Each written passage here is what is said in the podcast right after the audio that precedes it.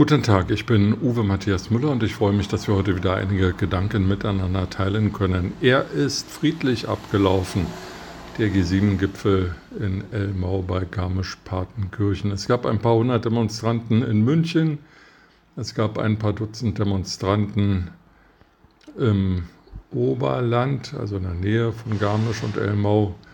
Und es gab genau 40 Demonstranten in Berlin vor dem Bundesfinanzministerium die dort versuchten, die Straße zu blockieren, den Eingang ins Bundesfinanzministerium zu blockieren und die sich nicht entblödeten, die Wände zu beschmieren, ähnlich wie das ja die letzte Generation gern mit dem Bundeskanzleramt tut. Wände beschmieren scheint Ausdruck einer besonders klugen Haltung zu sein, ändert aber weder etwas am Klimawandel noch an sozialen Ungerechtigkeiten. Und auch der G7-Gipfel in Elmau hat weder am Klimawandel noch an sozialen Ungerechtigkeiten etwas verändert. Es war ein relativ, wie ich finde, substanzloser Gipfel. Der größte Ertrag lag wohl darin, dass sich die Staatsführer mal wieder persönlich getroffen haben, in zweifellos schöner Atmosphäre und Gegend. Aber die Beschlüsse, waren doch eher mau. Weder die Ukraine weitere schwere Waffen zugesagt bekommen, die Zusagen zum Ausgleich des äh, Staatshaushaltes der Ukraine scheinen mir ungenügend zu sein.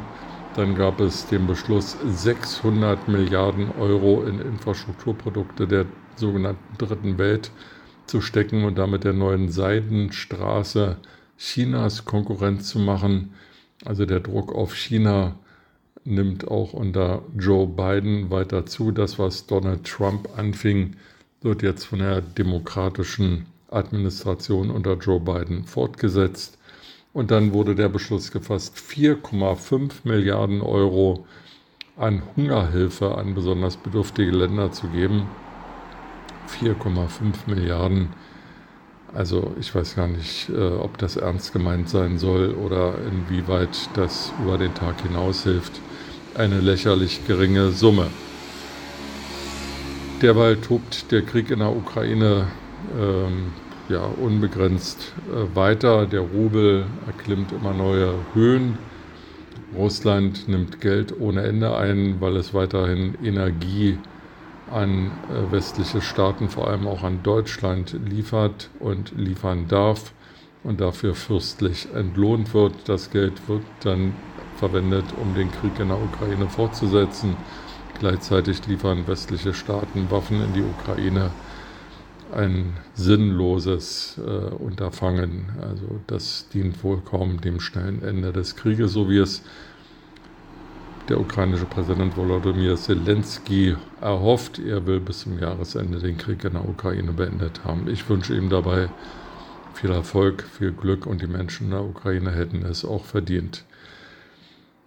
Die schönen Bilder von Elmau kontrastieren doch sehr mit dem äh, wieder mal Scholzschen Arroganzanfall in der Pressekonferenz zum Ende des G7-Gipfels hat sich der deutsche Bundeskanzler unmöglich vor der Weltpresse aufgeführt. Es wird darüber spekuliert, ob er bestimmte Antworten witzig gemeint hätten oder ob er einfach nicht anders kann. Äh, wie auch immer, ähm, ein Staatschef, also ein Regierungschef, ein, ein Führer eines der wichtigsten westlichen Länder sollte sich eigentlich im Griff haben und bei einer so wichtigen Pressekonferenz ähm, doch mehr Substanz und weniger Arroganz erkennen lassen. So schadet Scholz mit unklaren, dümmlichen und überhaupt nicht witzigen Aussagen dem Ansehen Deutschlands. Und er mutiert nicht vom Zauderkanzler zum Arroganzkanzler, sondern vereint beide Positionen. Das ist schade. Derweil nehmen die sozialen Konflikte in Deutschland weiter zu.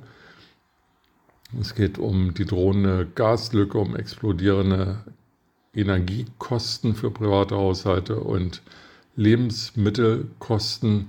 Es geht um gebrochene Versprechen. Darauf weist heute Ricardo Lange hin, der Vorzeigepfleger. Im Tagesspiegel kann man nachlesen, einen offenen Brief indem er die Einlösung eines persönlichen Versprechens des Mannes Olaf Scholz an den Mann Ricardo Lange einfordert. Aber Scholz ist wohl nicht manns genug, um dieses Versprechen auch wirklich einzulösen. Also keine guten Aussichten. In diesem Sommer 2022 hoffen wir, dass die Ampelregierung irgendwann nochmal die Kurve kriegt. Mit diesen Gedanken in den Tag wünsche ich Ihnen eine gute Zeit und freue mich, wenn wir uns bald wieder hören.